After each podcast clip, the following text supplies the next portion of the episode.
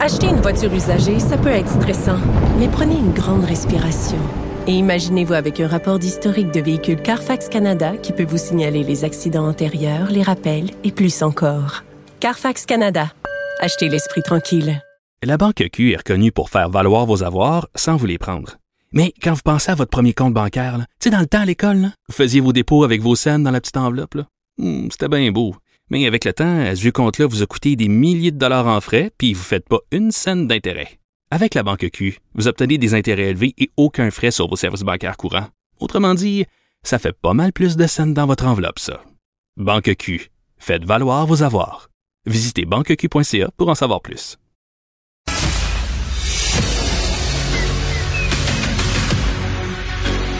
Emmanuel Latraverse. J'ai pas de problème philosophique avec ça. Mario Dumont. Est-ce que je peux me permettre une autre réflexion? La rencontre. Ça passe comme une lettre à la poste. Il se retrouve à enfoncer des portes ouvertes. La rencontre La Traverse. Dumont. Bonjour Emmanuel. Bonjour.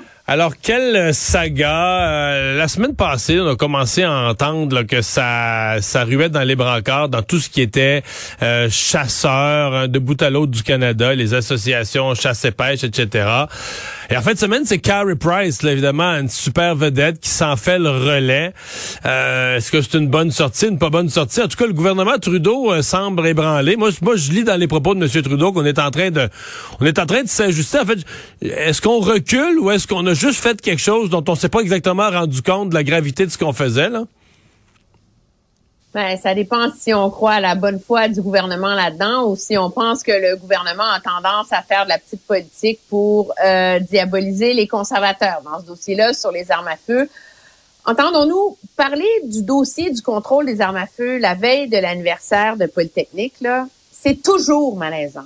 OK? Et si moi, je ferais une trêve dans l'année, tu sais, deux semaines avant le 6 décembre, jusqu'au mois de janvier, on devrait pas parler de contrôle des armes à feu. Ouais, sauf que là, deux, deux semaines avant le 6 décembre, le gouvernement fédéral a déposé un amendement euh, qui transforme complètement le projet de loi C-21. Fait que, c'est, c'est parce que quand on mélange le contrôle des armes puis poli, on a ce qui est arrivé aujourd'hui. C'est qu'il y a un mélange de, de raisons, d'émotions, d'indignation, de politique. Alors, première chose, c'était malaisant, moi, d'entendre que le gardien de but du Canadien de Montréal était pas au courant de Polytechnique.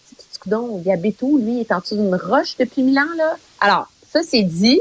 C'était malaisant et ça illustre le côté malhabile de sa sortie. Mais moi, je suis de ceux qui pensent qu'il faut être capable de séparer les deux. Et la réalité, c'est que le gouvernement Trudeau aurait pas commencé à reculer aujourd'hui si Carrie Price était pas sorti avec une photo sur son Instagram avec son gun de chasse en train de dire je ne suis pas un criminel, j'aime chasser, etc., etc. Le problème, c'est que le gouvernement a déposé un projet de loi dont le but est premièrement d'interdire la vente d'armes de poing au Canada. mais ça, c'était le printemps Le passé. but numéro oui, et là, après ça, de formaliser les mesures selon lesquelles on va interdire à l'avenir des armes de style d'assaut, les AR-15, là, tu sais, tout ce qui ressemble à ça. On n'avait jamais encore interdit des armes comme l'arme de Marc Lépine à Polytechnique. Donc, toutes ces espèces d'armes-là, là, c'est pas des armes de chasse, OK? Quand tu peux faire cuire du bacon sur le baril de ton fusil, là, il y a un problème. Consensus. Mais à la dernière minute, ils ont comme rajouté plein de barèmes, de normes, de ci, de ça, puis une liste de fusils que là, les chasseurs ont dit minute papillon, là, êtes-vous fous? C'est les armes avec lesquelles nous, on aime chasser. Puis le problème, c'est que de l'aveu même des fonctionnaires du gouvernement, ils n'ont pas évalué l'impact de cette liste de nouvelles armes-là sur le monde de la chasse. Alors, qu'est-ce qui est arrivé? On parlerait pas de ça aujourd'hui, Mario, si c'était pas de la photo de Carrie Price. Parce que le réflexe, ça serait de dire, ah, c'est ça, c'est les conservateurs avec le maudit lobby des armes. Ben, moi, j'étais là-dessus. Je- je- moi, j'étais là-dessus vendredi. Là, avant Carey Price, moi, j'étais là-dessus. Puis j'avais plein de correspondances d'associations chasse et pêche. Le feu était pris. Je comprends que ce monde-là, là, ils ont pas... euh, tu sais, je pense ce matin, j'ai reçu M. Michel Bouchard de la Fédération chasse et pêche du Saguenay-Lac-Saint-Jean. C'est sûr qu'il est moins connu que Carey Price. Mais le feu était pris les associations chasse et pêche. Puis ce que je comprends, c'est que c'est pas juste au Québec. La grandeur du Canada. là.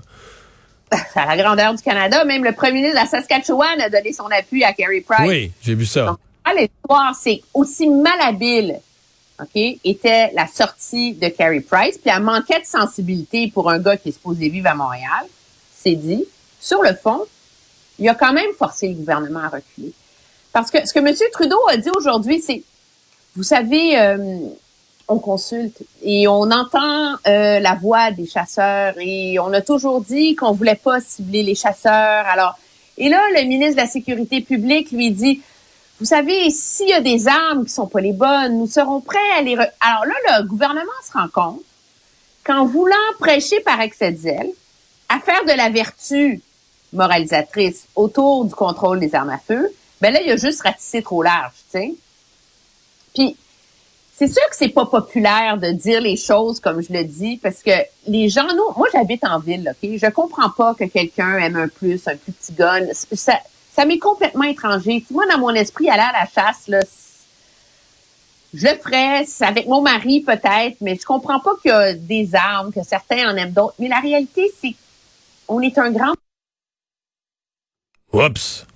On est un grand pays, mais on a perdu Emmanuel, ça a tourné au noir, plus de son, plus d'image en un instant, et la revoici. et la revoilà.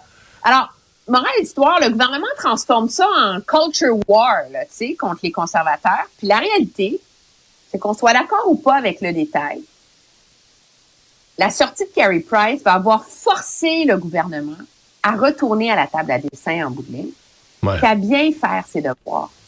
sais, Puis, ça n'a rien à voir avec Polytechnique, là. À un moment donné, tu le mets où, le 2 milliards de dollars? Tu le mets pour contrôler les armes, tu le mets pour contrôler la frontière. Comme les ressources sont pas limitées, moi, je pense que c'est un débat qui vaut la peine d'être mené. Quand tu parles de milliards de dollars pour les gens moins familiers, c'est que si toutes les armes dont on parle de chasse, là, euh, si le gouvernement les rachète, ça veut dire si on les ramène au gouvernement, et euh, on rembourse les gens, on, les paye aux gens, euh, on parle de, de, de, milliers et de milliers d'armes qui valent des milliers de dollars. On parle de milliards au total que le fédéral devrait débourser. Et je veux qu'on se garde du temps pour parler de cet acquittement aujourd'hui euh, du major général euh, Danny Fortin. Euh, problème, Emmanuel, c'est qu'on peut pas revenir en arrière avec son rôle très prestigieux, critique, rôle clé qu'on lui avait donné dans la distribution des vaccins. Là, hein? Ben non. Puis moi, j'ose espérer que cet épisode, parce qu'il a quand même été acquitté sans équivoque, là, et le cœur du, du nœud dans son procès, c'est que les supposés témoins de la victime étaient pas capables, n'ont pas corroboré sa version des faits à elle. Donc, c'est assez substantiel, là, tu sais. Donc, elle disait l'avoir dit à son chum à l'époque, lui dit qu'il s'en rappelait pas. Il y a des doutes sur si elle a bien identifié M. Fortin ou pas. Mais pendant ce temps-là, lui, sa carrière est en lambeau aujourd'hui. Puis, je pense que pour, on est rendu au moment dans l'histoire d'essayer de tirer des leçons de MeToo. Et il faut, il va falloir que les institutions publiques en particulier trouvent une façon d'être à la hauteur des victimes et de ce qu'elles ont vécu et de leurs paroles, mais sans indûment sacrifier la vie de quelqu'un.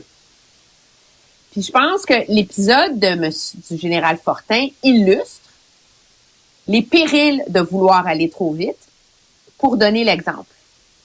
Parce que moi, je pose la question, si on n'était pas au lendemain du fait que le chef d'état-major des Forces armées canadiennes était accusé, si on n'était pas au lendemain que le chef des ressources humaines de des Forces armées canadiennes était accusé, si on n'était pas en plein scandale sur la façon dont les Forces canadiennes géraient ces cas-là, est-ce que Danny Fortin aurait été accusé et est-ce qu'il aurait eu un procès et est-ce qu'il aurait perdu sa job?